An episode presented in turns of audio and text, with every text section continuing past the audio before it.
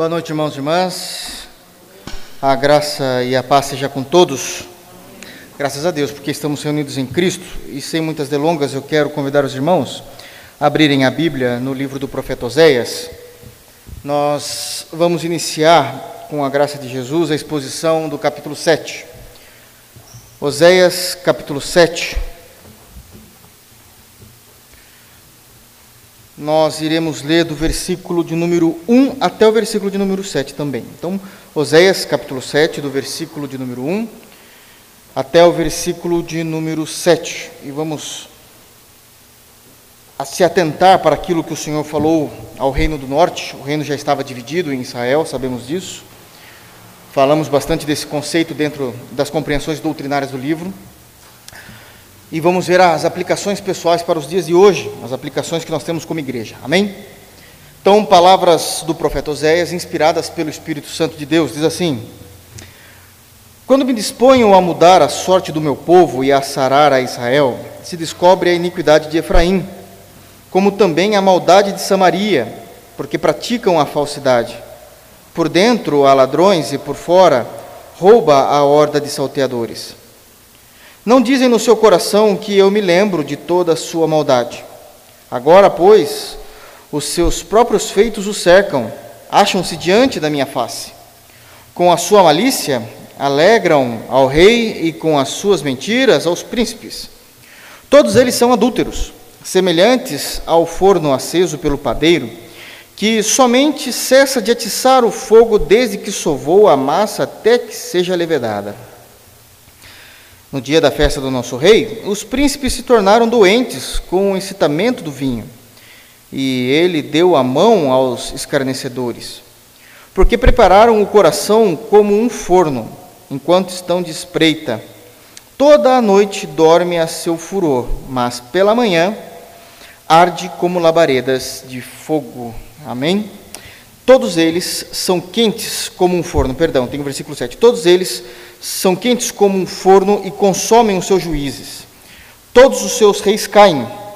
Ninguém há entre eles que me invoque. Amém? Só até aqui. Vamos orar ao Senhor pedindo sabedoria e graça. Soberano Senhor, em nome de Jesus, nós nos colocamos diante de tua presença como a tua amada igreja.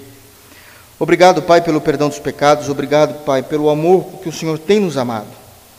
Que o Senhor possa, Pai, refletir a tua glória nesses textos Quanto mais, Senhor, for expostos a tua palavra, quanto mais for explicada a tua palavra, mais nós te amaremos, Pai, porque te conheceremos de forma melhor.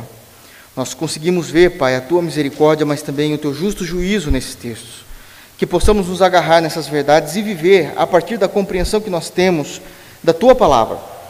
Essa é a nossa oração, no santo nome que há em Jesus Cristo. Amém. Amém, irmãos? Pois bem, nós sabemos que o profeta Oséias, ele se diferenciou dos outros profetas, principalmente por causa da dramatização em que Deus o colocou, logo nos primeiros três capítulos, e nós entendemos muito bem isso.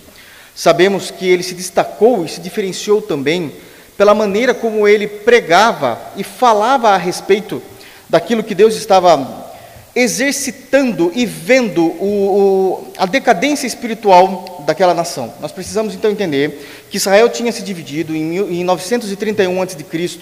Israel se dividiu com a morte de Salomão, se tornaram então reino do norte e reino do sul, e Deus vai levantar Osés para falar especificamente com o reino do norte. É bem verdade que vai haver citações a respeito do reino do sul, que vai ser chamado de Judá, mas Israel, que é o reino do norte, vai ser citado, e o livro, o profeta foi levantado para falar especificamente com ele. Nos três primeiros capítulos, nós vamos ver então Deus pedindo para que o profeta se case com uma prostituta. Então, o profeta, sendo um homem santo, uh, temente a Deus, se desviando do mal, evidentemente, ele vai se casar com Gomer, uma prostituta, e dentro daquele casamento, da tragédia que vai existir, evidentemente, nesse casamento, Deus vai dizer que, vai simbolizar dizendo: é esse o relacionamento que eu tenho com vocês. Eu sempre sendo santo e todo o meu povo, toda a nação do norte, todo o reino do norte, se adulterando, como Gomer fazia. Então vocês são como prostitutos espirituais diante de mim. O meu povo se tornou uma prostituta diante de mim, porque negam os meus mandamentos, conhecem, mas não vivem e me trocaram pelos seus próprios desejos. Então nós vamos ver isso tudo no capítulo de número 1 até o capítulo de número 3. No capítulo de número 4, como nós já pregamos, nós encontramos, é, muda-se o cenário. nós vamos ver Deus agora dentro de uma sala é, de juízo, de julgamento, onde está numa sessão solene, inclusive, para, para que aconteça ali uma, um, um juízo terrível sobre o povo de Israel, sobre a nação do norte. E como é que está o cenário montado? Deus é o juiz. Deus é o juiz. Todavia, Deus não faz apenas o papel do juiz, mas ele faz o papel de procurador. E, naque, e nesse momento em que ele está fazendo o papel do procurador, ele vai estar acusando o tempo todo o povo do norte, e ele acusa para ele mesmo. Evidente, Deus é Deus. Então ele está trazendo as acusações pertinentes a todo esse cenário de uma sala de julgamento, e após ele ouvir, ele mesmo vai traçar o juízo, ele mesmo vai fazer com que Israel venha sofrer as consequências dos seus pecados no capítulo de número 5, a primeira parte do capítulo de número, do, do, versículo de número 1, se eu não me engano, é isso mesmo, do versículo de número 1 até o versículo de número 7, ele vai falar de forma mais clara, mas a partir do versículo de número 8, uma vez que no capítulo 4 ele já determinou ali a sentença daquela sala de julgamento, ele vai trazer o juízo sobre toda a nação, é, todo, todo o reino do norte, e esse juízo vem através de uma guerra promovida pela Síria. A Síria vai invadir todo Israel e Israel vai sofrer essas consequências. Uma coisa que precisa ficar claro: nós já sabemos o final, porque nós temos a Bíblia completa. Nós sabemos que uma vez que o reino do norte é levado para a Síria, nunca mais ele volta. Ele é destruído. Deus já tinha dito isso, Deus não voltou atrás.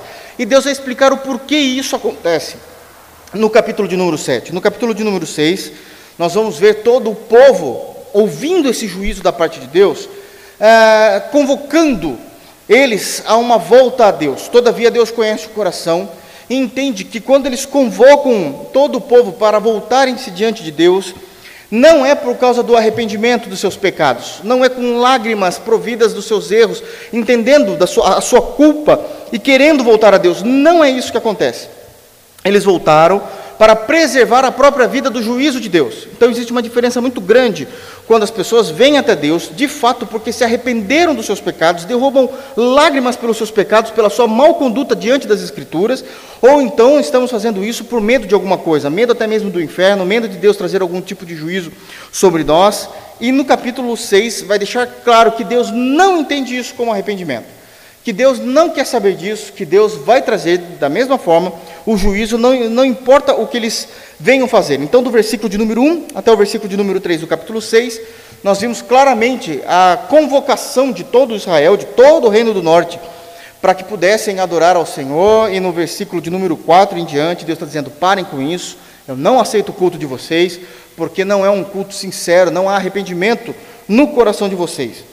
E por último, ele termina então no capítulo 6 dizendo que ele ainda continua vendo coisas horrendas dentro de sua casa. Ali a prostituição de Efraim, é, e onde Israel, o reino do norte, está contaminado, e também Judá foi contaminado porque foi ceifado pelos erros do povo do norte. Ao invés de aprenderem com aquilo que o Senhor estavam fazendo, eles estavam contaminando também e recebendo isso. Evidentemente, a culpa também é de Judá. Vamos saber isso em outros livros quando eles são levados pela Babilônia. Amém?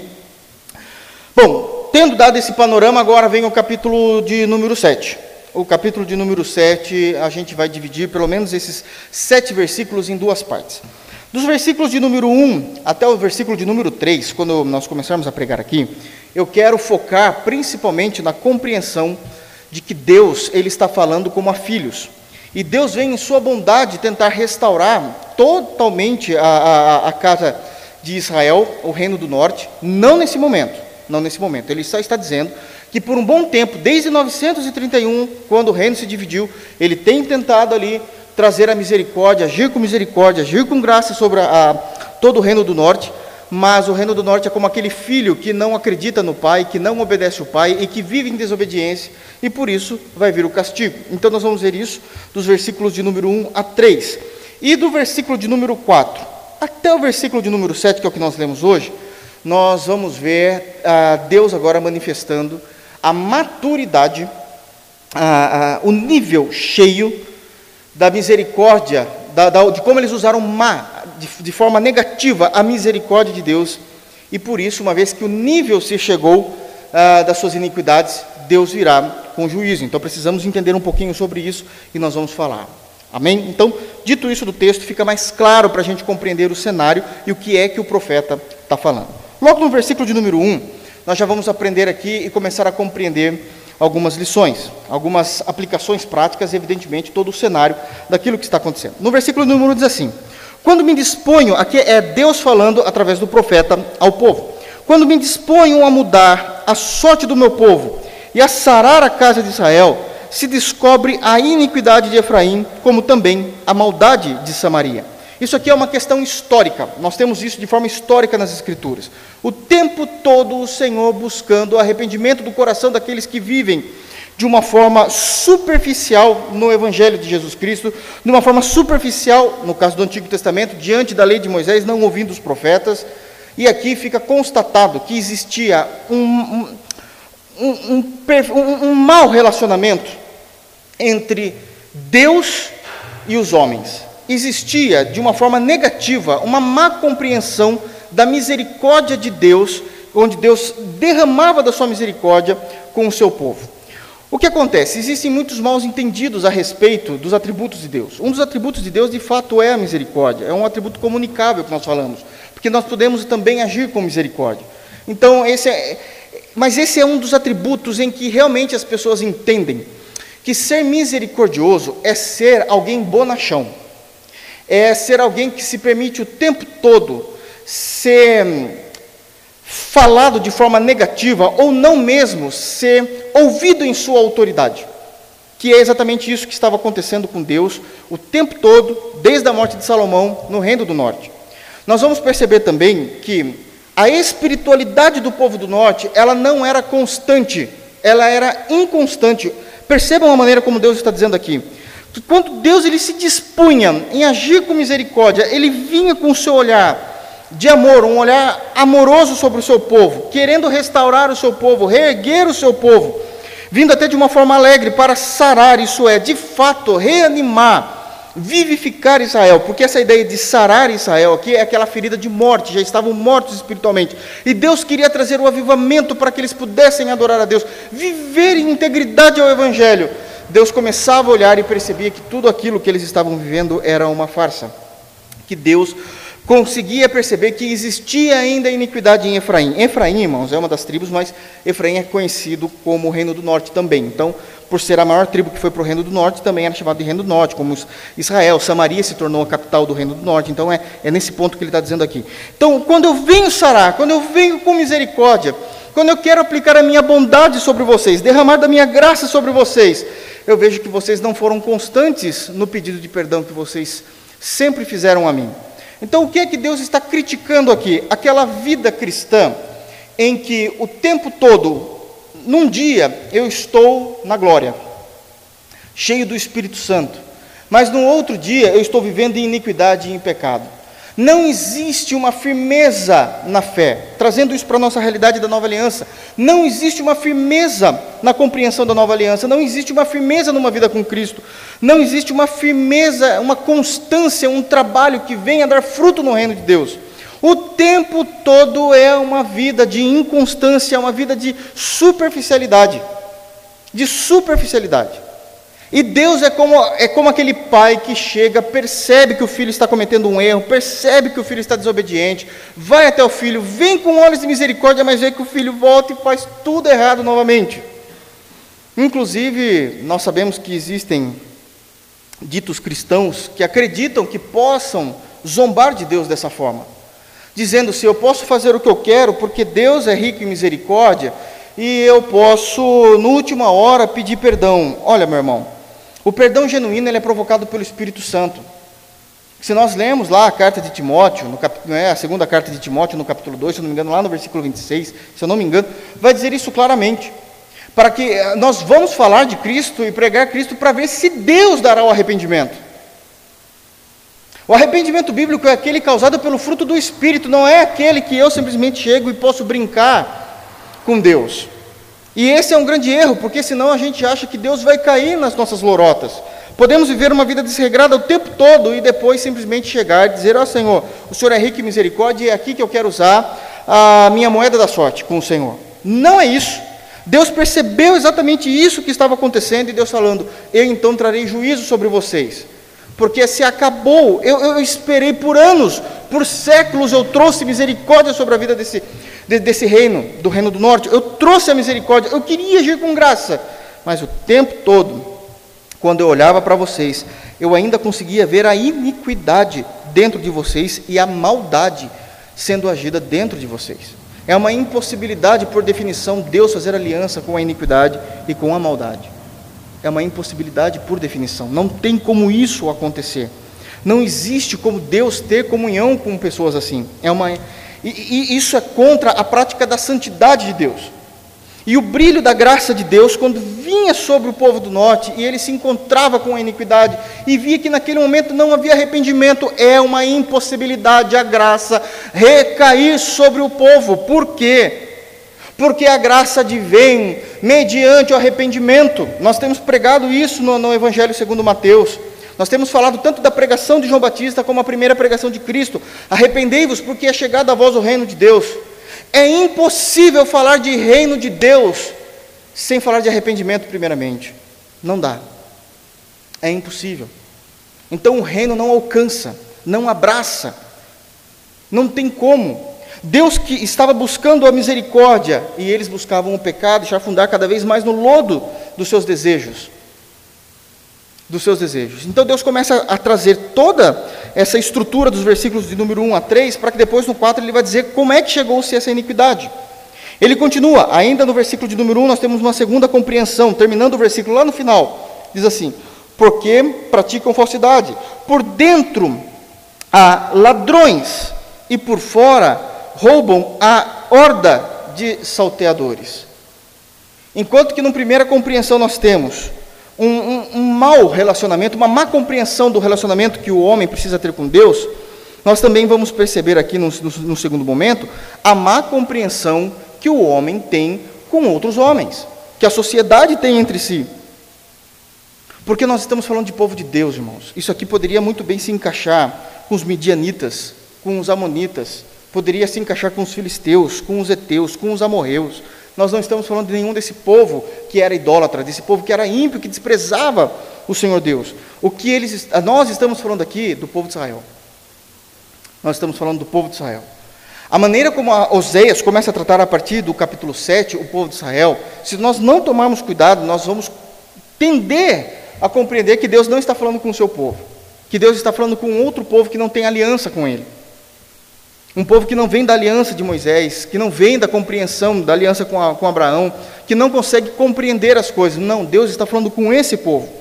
E dentro desse povo há ladrões, e por fora deles ainda existe a horda de salteadores. Por onde se anda, se degladiam, por, por, por tudo que fazem. Só há maldade nos corações. Só há maldade nos corações. Então, isso é um alerta do Senhor antes que advenha o juízo. Antes que advenha o juízo. Porque isso é terrível, irmãos. São características da impiedade dentro da igreja, de uma natureza pecaminosa, de uma natureza que não foi regenerada pelo Espírito. Logo no versículo 2, nós vamos perceber agora a ação e o comportamento desse povo. Deus dizendo qual é o comportamento deles, Deus revelando o comportamento deles. Não dizem no seu coração que eu me lembro de toda a sua maldade. Agora, pois, os seus próprios feitos os cercam, acham-se diante da minha face.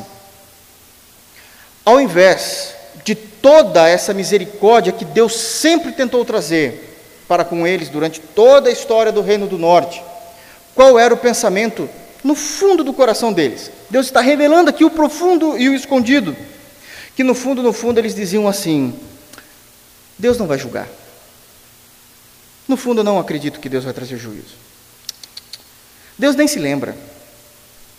E sempre existem as argumentações para isso. Por que, que Deus não se lembra? Por que, que Deus não vai julgar? Isso é um erro teológico, nós sabemos isso. Mas por que é que o povo de Deus falava isso? Porque o povo de Deus, muito facilmente, se nós não prestarmos atenção, será influenciado pelo secularismo, será influenciado pelos de fora. E qual é a argumentação? Olha tudo que muitos têm feito. Olha, olha, a pecaminosidade que muitos têm cometido. Olha o que eles têm realizado. Olha como eles têm vivido. E o que acontece? Absolutamente nada. Deus não tem mais trazido juízo sobre eles. Nós não temos visto mais o fogo cair do céu, nós não temos visto mais Deus matando pessoas. Deus se esqueceu dos pecados. Deus não está mais preocupado com a santidade. Nós não temos problema mais com isso. Podemos viver de forma regalada diante dele, porque ele é Deus de misericórdia. Olha isso. E ele não tem mais julgado, ele não tem mais matado o seu povo. E esse foi um grande problema da nação do norte, porque Deus matou-os quando os levou para a Síria.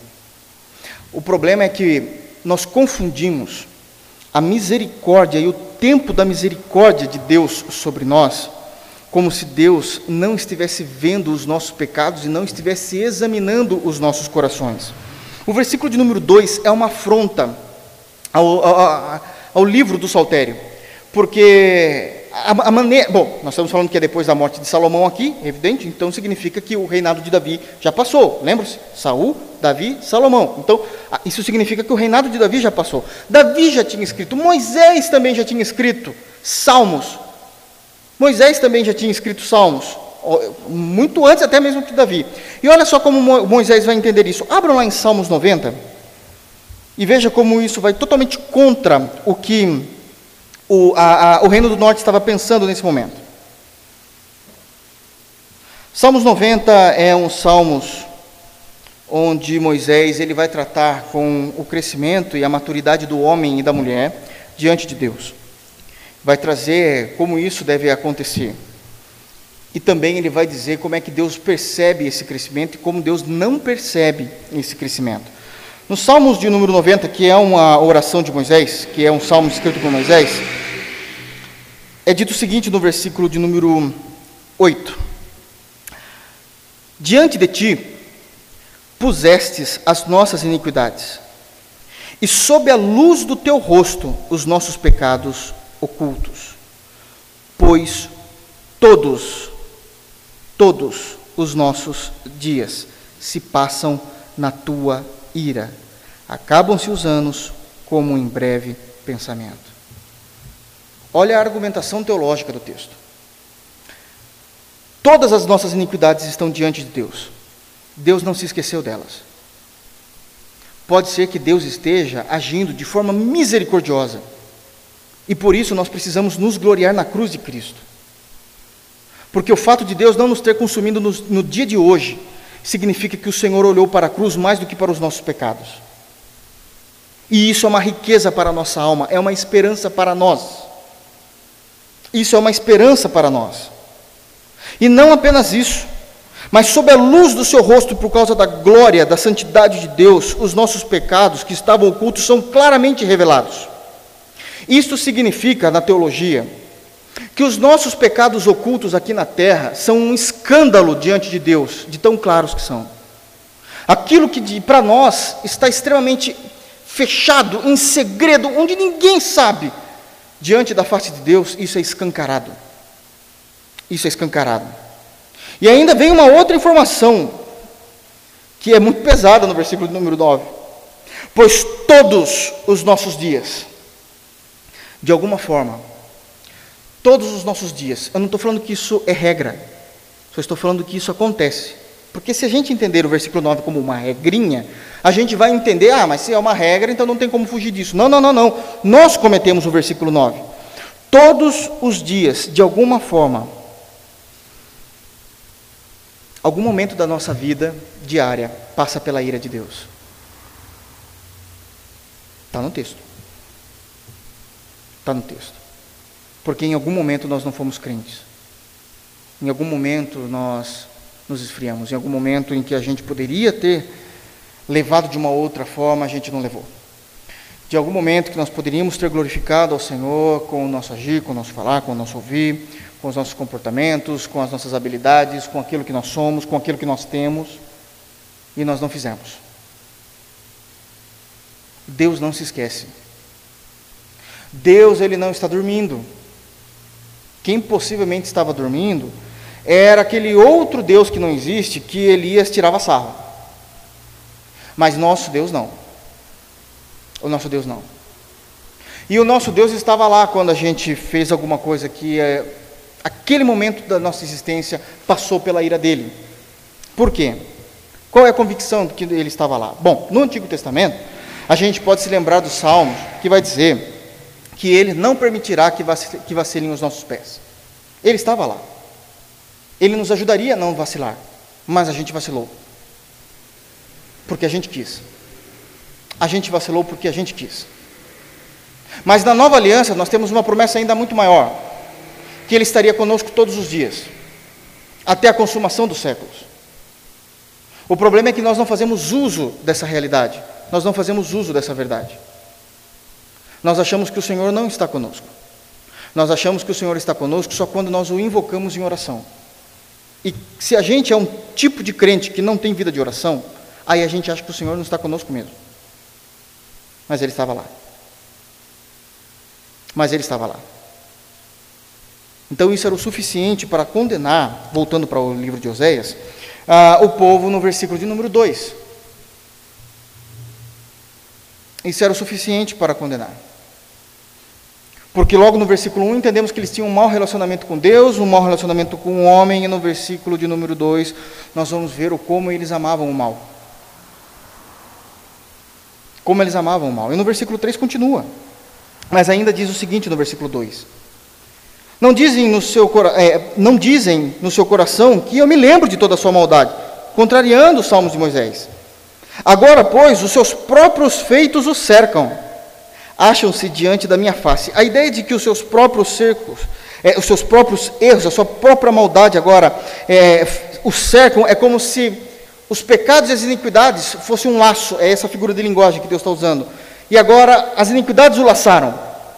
E o laçaram e trouxeram até Deus. E vocês agora estão diante de mim, laçados pelas suas próprias iniquidades. Eu conheço todas elas. Eu sei como vocês têm vivido. Aleivosamente eu sei como vocês têm vivido.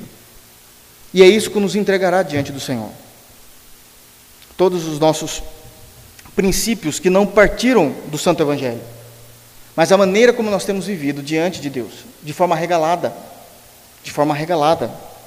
Versículo 3, ainda com, ainda com essa compreensão.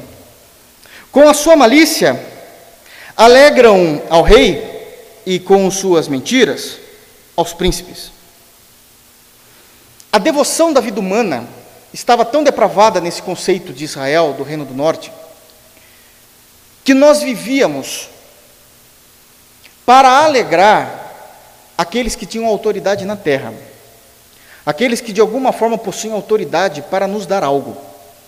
Aqui no, no texto do versículo de número 3, é citado o rei e os príncipes, porque naquele período do Reino do Norte, os reis e os príncipes tinham autoridade para manter vivo ou quando eles faziam sinal para destruí-los. Eles tinham toda essa compreensão de que eles precisavam do favor deles. E eles precisavam também alegrar o rei e os príncipes, porque se eu souber agir com tal diplomacia, mesmo que isso quebre os princípios divinos da lei, eu conseguirei benefícios que eu não conseguirei se eu seguir a lei. E agora a devoção do povo de Deus estava em alegrar aqueles que de alguma forma podem me trazer benefícios, podem liberar benefícios sobre a minha vida, e não mais a minha vida é devocionada ao Deus dos céus. Que quando os meus pais, esse deveria ser os pensamentos deles, quando os meus pais estavam no deserto, nunca deixou faltar água. Quando os meus pais estavam no deserto, nunca deixou faltar pão. Quando as nossas crianças estavam no deserto, peregrinando do deserto, fazia as sandalinhas delas crescerem com os pés, nos pés. Não importa o que Deus fez, importa o que aquela autoridade ou aquela pessoa que possui algum tipo de autoridade para liberar um benefício sobre mim possa fazer, e para isso eu preciso alegrá-los. Eu preciso ser amigos. O problema não é amizade, irmãos. Por favor, não entendam isso. O problema são os princípios que eu quebro para conseguir fazer isso. A minha, a minha vida devota e o meu temor existencial é muito mais diante dessas pessoas do que diante do trono da graça. E Deus não aceita isso. Então Deus irá julgá-los. Porque houve a quebra da aliança. Houve a quebra da aliança. Bom, então como é que eles alegravam?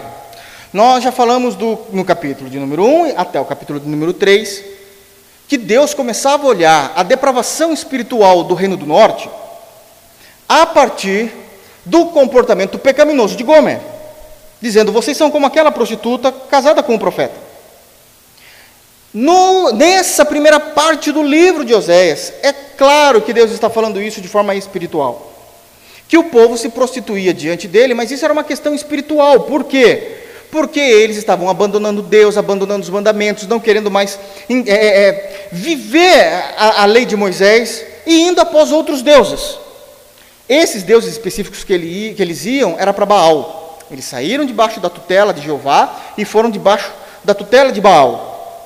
E evidentemente que todo ser humano que tem um, um nível de adoração, que tem princípios religiosos, toda sua moral é de acordo com aquilo que Deus estabeleceu, ou com o Deus com que ele serve estabeleceu. Nós sabemos que havia os mandamentos, e sabíamos quais eram as regras morais, e até mesmo a regra de convívio entre homem e homem, os primeiros quatro mandamentos, do convívio entre homem e Deus, e os últimos seis do convívio em sociedade. Sabemos como isso deveria acontecer, porque isso estava debaixo da tutela de Jeová e tem os princípios morais. Uma vez que eu abandono isso e vou para debaixo de outro Deus, aqui no caso Baal, quais são os princípios morais de acordo com essa divindade? Um dos princípios era que eles deveriam de fato viver uma vida sensualizada, pecaminosa e no adultério, não mais espiritual, no adultério físico no âmbito do pecado mesmo. E é exatamente isso que começa a acontecer. É o que o povo começa a fazer para trazer alegria e conseguir favores do rei e dos príncipes. Todos eles são adúlteros. Todo mundo começando a quebrar os mandamentos. Sejam adúlteros.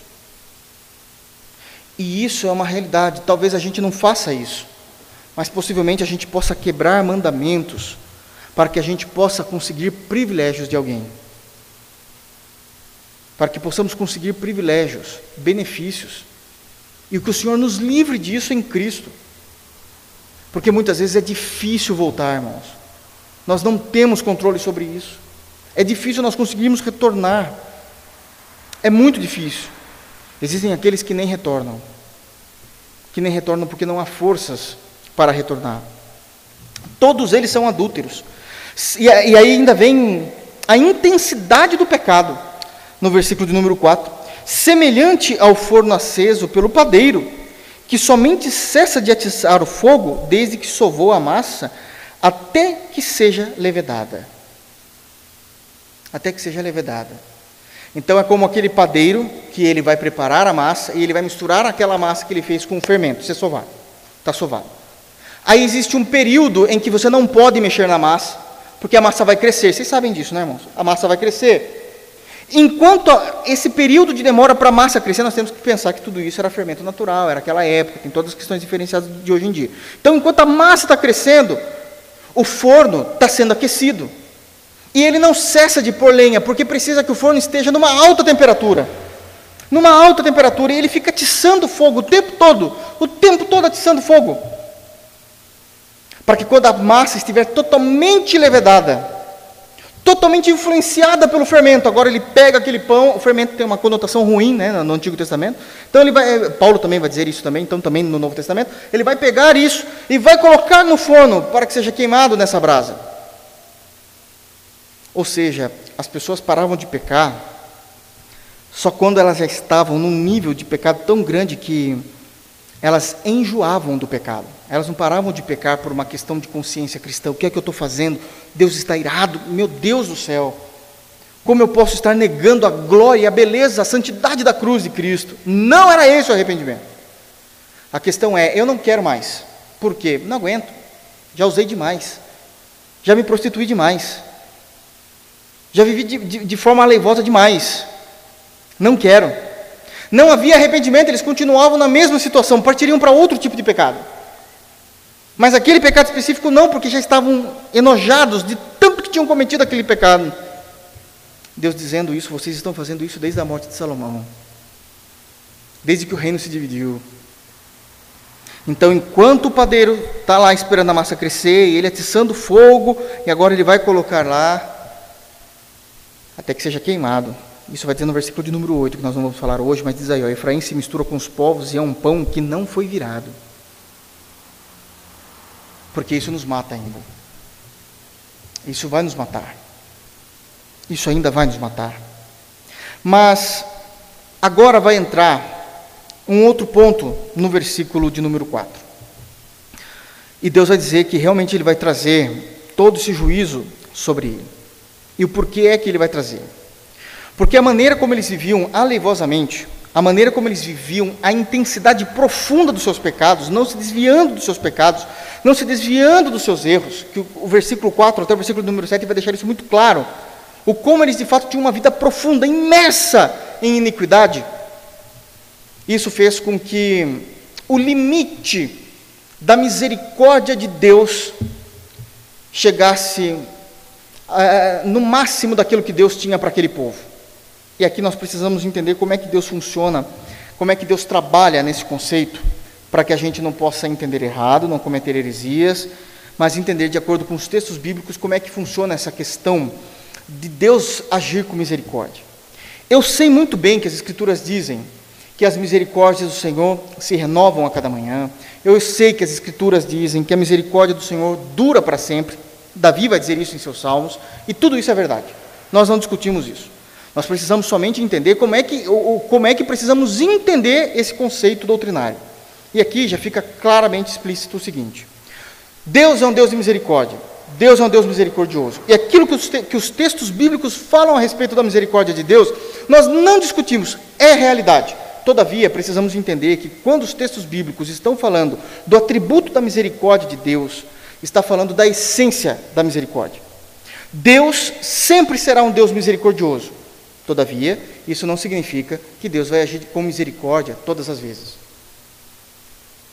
Entenderam? Quando diz que Deus, que as misericórdias do Senhor duram para sempre, e realmente, Deus é um ser eterno, e como a misericórdia é um atributo de Deus, todo atributo de um ser eterno necessariamente precisa ser eterno. O atributo da misericórdia é eterna. A sua misericórdia dura para sempre. Isto não significa que Deus vai ser bonachão e agir com misericórdia o tempo todo. O tempo todo. Se nós lemos lá em Romanos, capítulo 9, nós vamos saber que naquela compreensão em que Paulo está trazendo a descrição da salvação, Deus, é, Paulo vai dizer o seguinte a respeito de Deus: porque Deus disse, eu terei misericórdia de quem eu quiser e não terei misericórdia de quem eu não quiser. Não está dizendo que Deus vai agir com misericórdia o tempo todo. A misericórdia sempre estará presente na essência, nos atributos, nas qualidades que há em Deus, na glória de Deus. Mas isso não significa que Deus o tempo todo vai agir com misericórdia. Isso não significa que Deus, o tempo todo, vai ficar aguentando satirização. Paulo também vai trabalhar com esse conceito na, carta aos Gálatas, capítulo 6, a partir do versículo 7, dizendo basicamente a mesma coisa. Não se gante de Deus, ninguém se zomba. Por quê? Porque ele não vai agir com misericórdia. Porque aquilo que o homem semear é aquilo que ele vai colher. Então é explícito esse ponto também. Então, como é que Deus vai agir? E não precisamos também, não podemos também, confundir a misericórdia de Deus com o juízo de Deus. Ah, se Deus tem misericórdia, não vai haver juízo. Não, não, não. Pode ser que haja. Eu vou mostrar textos aqui, claros, para que a gente possa compreender. Eu gostaria que os irmãos abrissem primeiramente em Gênesis, capítulo 15. É aquele capítulo muito bonito de Gênesis, onde Deus vai pedir para Abraão sair da sua tenda e olhar para o céu. E quando o Abraão olha para o céu, ele fala assim: conte as estrelas, se puder, porque esse vai ser o tamanho da sua geração, esse vai ser a sua nação. Só que Deus vai vir também com uma outra informação além disso, no capítulo 15. Vai dizer o seguinte: essa nação vai crescer, essa, essa nação vai se rebelar contra mim, e eu os mandarei como escravos de uma outra nação. Depois de um tempo, só 430 anos, né? Eles voltarão. E eles possuirão a terra que eu há de dar a ti, Canaã. Mas vai demorar um tempo para eles possuírem. E aí existe um motivo do porquê eles vão ficar um tempo na escravidão e o porquê que Deus não manda eles logo para, para Canaã. Olha lá, Gênesis capítulo 15, Deus está falando isso, está fazendo essa aliança com Abraão a partir do versículo 12, acho que dá para você ver isso na sua Bíblia aí. Então, Gênesis 15, a partir do versículo 12, tem uma aliança, mas no versículo 16, diz o seguinte: Na quarta geração, Deus falando, tornarão para aqui, porque não se encheu ainda a medida da iniquidade dos amorreus. Deus vai matar os amorreus. Deus vai julgá-los. Deus vai destruir essa nação. Mas Deus não fez isso ainda. Por quê? O texto é claro. Porque Deus tem uma medida para eles. A, misericórdia de Deus é uma métrica. É como se fosse uma métrica numa figura de linguagem. E aquilo está se enchendo. Quando a medida se encher, não haverá mais misericórdia. Deus continuará sendo misericordioso, mas não usará mais de misericórdia. São duas coisas diferentes e que caminham juntas. Porque quando a medida dos amorreus se achegarem, eu destruirei tudo. Eu destruirei tudo. Eu gostaria que os irmãos abrissem também numa, numa palavra maravilhosa de Jesus, no Evangelho segundo Mateus, capítulo 23.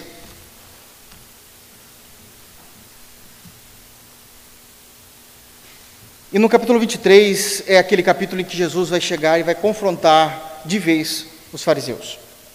É aquele momento em que se chegou o nível da misericórdia. No capítulo de. No, no, no último sermão de domingo, quando eu preguei, no, no, versículo 12 do capítulo 4 de Mateus, nós falamos que o Senhor se esquivou de um encontro com os fariseus. Ali era o, o atributo da misericórdia. Mas agora se chegou. Não há mais tempo para isso. A métrica da misericórdia se chegou. E no capítulo do número 23, olha só como Jesus vai falar no versículo 29 em diante. Capítulo 23, versículo 29 em diante. Olha o que é dito. Há de vós, palavras de Jesus, há de vós, escribas e fariseus, hipócritas, porque edificais os sepulcros dos profetas, adornai os túmulos dos justos. Isso aqui é um pouco interessante de ser entendido. Por quê? Porque os fariseus, eles não mataram os profetas. Os fariseus nem existiam nessa época. Os fariseus é, passaram a existir 100 anos antes de Cristo, no período do silêncio de 400 anos. Quando se fecha o Antigo Testamento em Malaquias, os fariseus não existiam. Mas quando se abre em Mateus, esse grupo já está lá. Então, eles passaram a existir nesse período do silêncio. Não foram eles que mataram os profetas, não foram eles que caluniaram, que, que fizeram algo aos profetas. Eles podem até adornar, deixar bonito o, o sepulcro dos justos, no sentido de que vocês que estão mandando eles para lá, para a morte, mas os profetas não. Por que, que então Jesus está falando isso se não, não foram eles? Porque eles estão seguindo a mesma linhagem, a mesma compreensão, a, o mesmo comportamento, a mesma fraca e falsa espiritualidade dos seus pais do passado. Então Jesus faz essa comparação. Exatamente isso. Ai de vós, escribas e fariseus, hipócritas, porque edificais o sepulcro dos profetas, adornais o túmulo dos justos, e dizeis, e ainda eles diziam: se tivéssemos vivido nos dias de nossos pais, não teríamos sido seus cúmplices no sangue dos profetas. Eles se achavam diferentes. Não, a gente não faria isso não mas Deus conhece o coração. Aí vem Jesus. Assim contra vós mesmos, no versículo 31. Assim contra vós mesmos testificais que sois filhos dos que mataram os profetas. Agora vem a mesma doutrina que Deus Pai trouxe em Gênesis 15. Enchei vós, pois, a medida dos vossos pais. Vocês encheram. Chega vai vir juízo sobre vocês. Cristo é um Cristo de misericórdia, mas existe uma métrica. Não dá para brincar. Vocês encheram. Não vou agir mais com misericórdia. Nós vemos então Deus Pai falando isso, nós vemos Deus Filho falando isso, e vemos Paulo falando isso. Vamos para 1 Tessalonicenses, capítulo 2.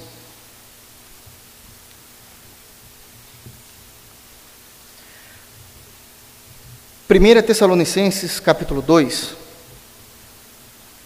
A gente vai ter que ler um trecho aqui, só ler, não vou expor, mas só ler para vocês entenderem, para ter o contexto. 1 Tessalonicenses, capítulo 2, do versículo, a partir do versículo de número 13. A partir do versículo de número 13 até o 16. 13 a 16. Olha só como o apóstolo trata o assunto. Paulo está falando bem aqui dos, dos de Tessalônica. Aliás, a igreja de Tessalonicenses, na primeira carta, é uma bênção, é tranquilíssimo. É, é a carta mais tranquila do Novo Testamento. É a igreja mais falada no sentido positivo que nós vamos encontrar nas Escrituras do Novo Testamento. E aí ele vai dizer o seguinte: Paulo falando, outra razão ainda temos nós, nós é quem? Paulo, Silvano, Timóteo e o colégio todo apostólico. Então, outra razão ainda temos nós para incessantemente dar graças a Deus. É que, tendo vós, a igreja de Tessalônica, recebido a palavra que de nós ouvistes, que é de Deus, acolhestes não como a palavra de homens, e sim como em verdade é a palavra de Deus, a qual com efeito está operando eficazmente em vós, os que credes. Dia a gente vai falar sobre isso. Tanto é assim, irmãos, que vós tornasseis imitadores das igrejas de Deus existentes na Judéia em Cristo Jesus. Então, Paulo está comparando a vida e a piedade cristã da igreja de Tessalônica com a igreja de Jesus Cristo que está lá na Judéia. Ele está comparando a espiritualidade cristã. Em, em que sentido? Porque também padecestes da parte dos vossos patrícios. Da mesma forma como havia judeus que perseguiam os cristãos na Judéia, existiam ímpios na Tessalônica que perseguiam os crentes da Tessalônica como se ímpios de nossa cidade perseguissem a nossa igreja. É exatamente isso. Ele está dizendo: olha, vocês são muito parecidos. E agiram da mesma forma. Né? Ele está falando bem aqui, está elogiando. Ah, continuando o versículo de número 14: as mesmas coisas que eles, por sua vez, sofreram dos judeus, os quais não somente mataram o Senhor Jesus, os judeus, né? E os profetas, falando, se referindo agora ao Antigo Testamento, como também nos perseguiram. Então, eles mataram os profetas, mataram a Cristo e perseguem os apóstolos. Eles fazem isso conosco. Nós corremos risco de vida. Paulo vai dizer isso em segunda, na segunda carta aos Coríntios, né? Então, eles estão perseguindo. Eles nos perseguem e não agradam a Deus e são adversários de todos os homens. Agora vem o versículo 16. A métrica da misericórdia. A ponto então, essa perseguição que existe com, a, com relação à igreja, a ponto de nos impedirem de falar aos gentios para que estes sejam salvos, de evangelizarem, de pregarem, a fim de irem enchendo sempre a medida de seus pecados. A ira, porém, sobreveio contra eles, definitivamente. Cessou-se a misericórdia. Definitivamente, está no texto. Está no texto. Entendem a seriedade como não dá para brincar? Como tem aquela, aquele pessoal que gosta de dizer: Não, eu vou levando, vou levando, depois eu peço perdão. É, né? Não é bem assim que funciona, não, meu amigo. Com Deus não funciona isso. Não existe essa compreensão no reino de Deus. Não há espaço para esse tipo de brincadeira. Não há. Voltemos, por favor, para Oséias. Tudo isso que eu falei sobre a compreensão da misericórdia, como Deus age com misericórdia, mas chega um momento em que Ele não vai atuar mais, para a gente compreender essa verdade. E aí Deus está dizendo exatamente isso no versículo de número 4.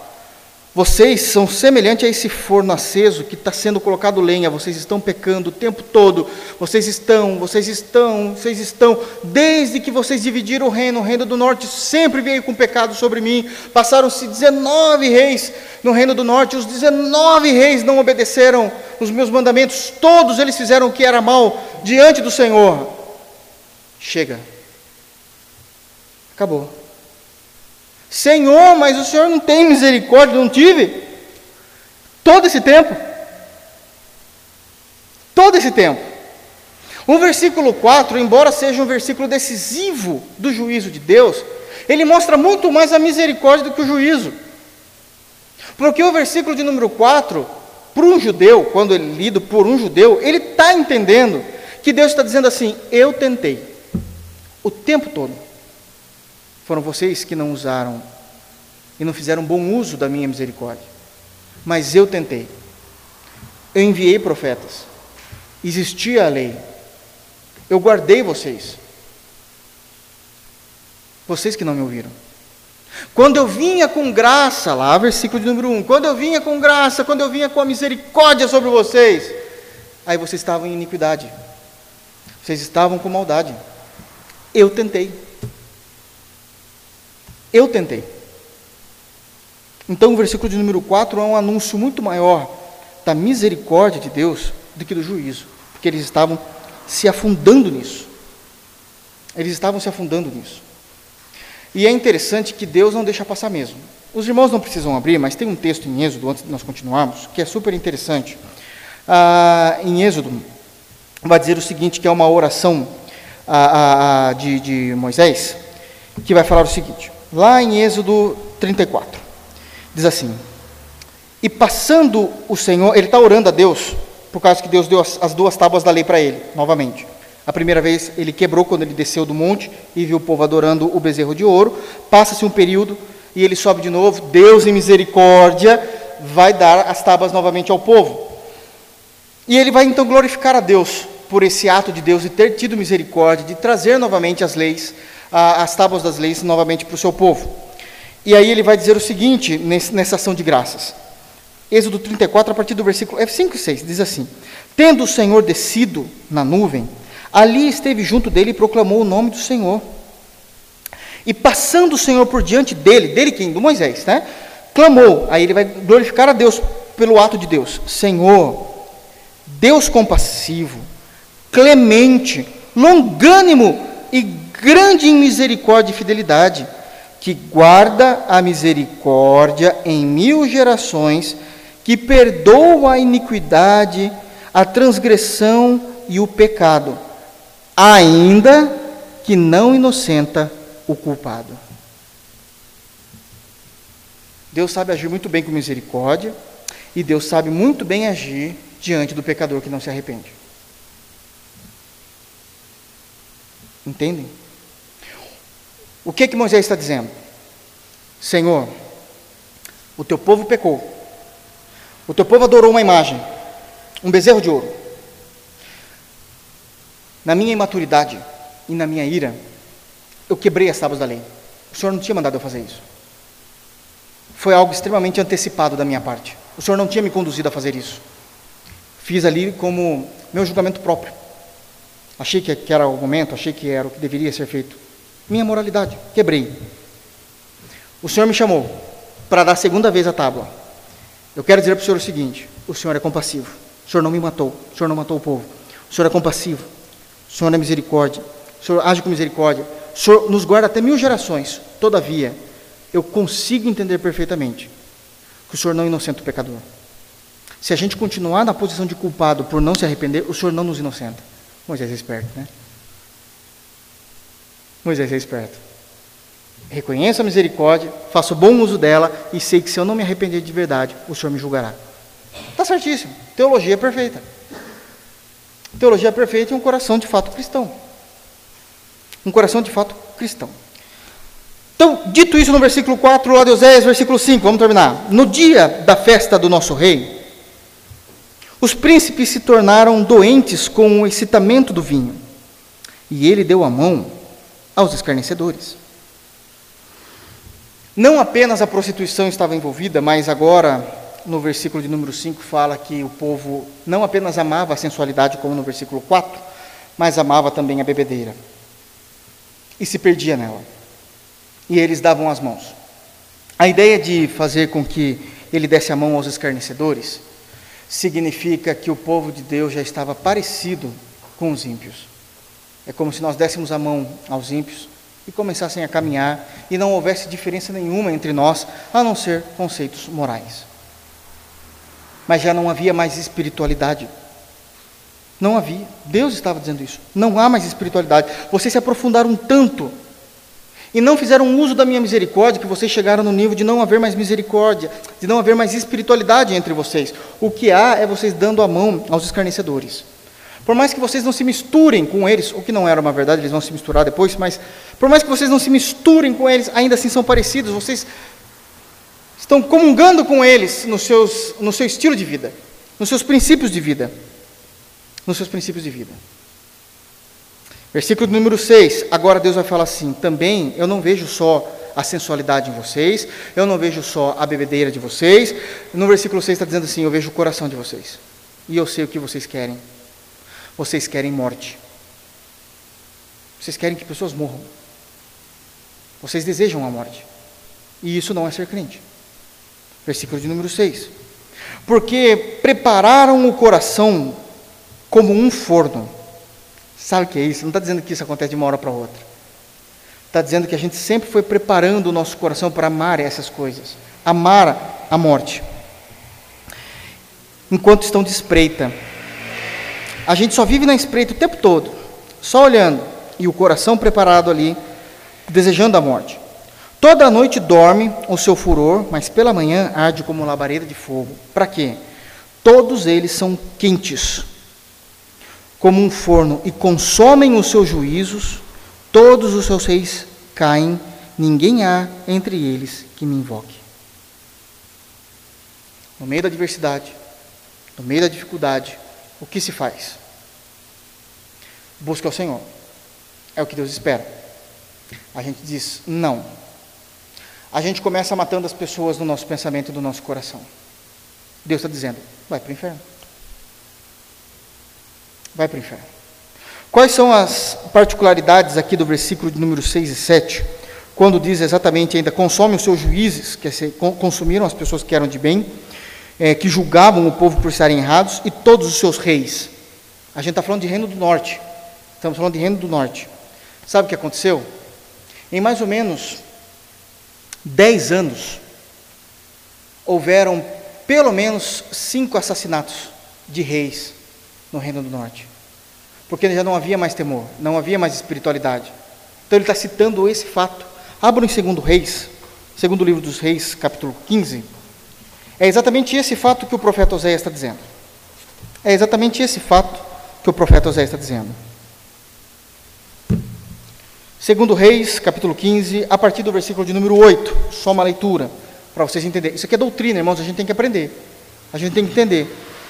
Porque o que mais há, eu já disse isso algumas vezes e repito, para nossa tristeza como cristãos, é, é, é, é enorme, é gritante a fraqueza de compreensão de antiga aliança, de livros históricos e de livros de profetas menores que a igreja tem. Que todas as igrejas têm. Então, isso nós precisamos entender o que é que ele está falando para a gente compreender. Então, segundo de Reis, capítulo 15, a partir do versículo de número 8, olha só o que é dito. Aqui é um relato do que aconteceu no Reino do Norte. Vou passar bem rápido. No 38º ano de Azarias, rei de Judá, reinou Zacarias, filho de Jeroboão. Então, enquanto estava reinando um em Judá, Jeroboão começou então lá o reino do norte. Vamos lá. Fez o que era mal perante o Senhor. Todos eles fizeram, tá, irmãos? Todos os reis do reino do norte fizeram. Isso aqui é batata. Fez o que era mal perante o Senhor, como tinham feito seus pais. Não se apartou dos pecados de Jeroboão, é, filho de Nebate, que fez pecar Israel. Salum, filho de Jabes, conspirou contra ele, feriu diante de todo o povo, matou e reinou em seu lugar. Primeira morte. Versículo 13, vamos lá. Salum, filho de Jabes, começou a reinar no 39 ano de Uzias, rei de Judá, e reinou durante um mês em Samaria. Subindo a Tirza, Manaém, filho de Gade, veio a Samaria, feriu ali Salum, filho de Jabes, matou e reinou em seu lugar. Outra morte, outro rei. Versículo 17. Desde o 39 ano de Azarias, rei de Judá, Manaém, filho de Gade, começou a reinar sobre Israel e reinou dez anos em Samaria. Fez o que era mal perante o Senhor todos os seus dias, não se apartou dos seus pecados de Jeroboão, filho de Nebate, que fez pecar a Israel. Então veio Pul, rei da Síria, contra a terra. A Síria ia matar ele. Aí é o que ele faz. Manaém deu a Pul mil talentos de prata para que este ajudasse a consolidar o seu reino. Ajudar a consolidar o reino não é um trabalho corporativo, vamos ver como que a gente faz para ficar um negócio bom. Não, não, consolidar é assim, me deixa vivo. Te dou dinheiro, você vai embora. É essa a ideia aqui. Versículo 20: Manael, ah, Manaém arrecadou esse dinheiro de Israel para pagar o rei da Síria, de todos os poderosos e ricos, 50 ciclos de prata por cabeça. Isso aqui é muito dinheiro. Ah, assim voltou o rei da Síria e não se demorou ali na terra, ou seja, não matou, mas ele morreu em pecado. Versículo 23: No quinquagésimo ano de Azarias, rei de Judá, começou a reinar Pecaías, filho de Manaim. Manaim morreu, então Pecaías, filho dele, pegou e reinou sobre Israel em Samaria dois anos. Fez o que era mal perante o Senhor, não se apartou dos seus pecados de Jeroboão, filho de debate, que fez pecar Israel. Peca, seu capitão, o capitão do exército dele, filho de Remalias, conspirou contra ele e o feriu em Samaria, na fortaleza da casa do rei, uh, juntamente com Argobe e com Arié. Com Peca estavam 50 ciclos, e ali ele vai reinar também no seu lugar. Final do versículo. Peca o matou e reinou em seu lugar. É o tempo todo assim. A mesma coisa no versículo 27. A mesma coisa. Ele vai morrer também. Moisés está dizendo assim: é isso que é no coração de vocês. Talvez a gente não mate ninguém, não, irmãos. Mas o nosso coração já matamos vários. Matamos todos os dias. Deus está dizendo: vocês vão para o inferno. Porque não há mais misericórdia. Vocês fizeram todo o uso dela. A Síria veio e devastou o reino do norte. São lições preciosas para nós, como cristãos, para não brincarmos com os atributos de Deus, para não brincarmos com a graça de Deus, para não acharmos que Deus é um Deus bonachão. Não, Deus é santo e justo juiz. Em todas as coisas, Ele é perfeito, reto e justo. Que nós possamos nos curvar diante desse texto do profeta Oséias e entender que nós devemos amar a Deus de todo o nosso coração e que deve haver arrependimento genuíno dos nossos pecados e não simplesmente para salvar ou para preservar a nossa vida. Que Deus nos abençoe em Cristo, para que a gente não chegue no final do versículo de número 7 e seja visto por Deus como Deus os viu. Diz assim o final do versículo onde a gente termina o sermão: Ninguém há entre eles que me invoque. Tudo nós queremos resolver à nossa maneira e ninguém invocou ao Senhor. Deus os julgou e os levou ao inferno. Que Deus tenha misericórdia de nós e do seu povo por meio de Cristo. Amém? Vamos ficar de pé? Vamos orar ao Senhor?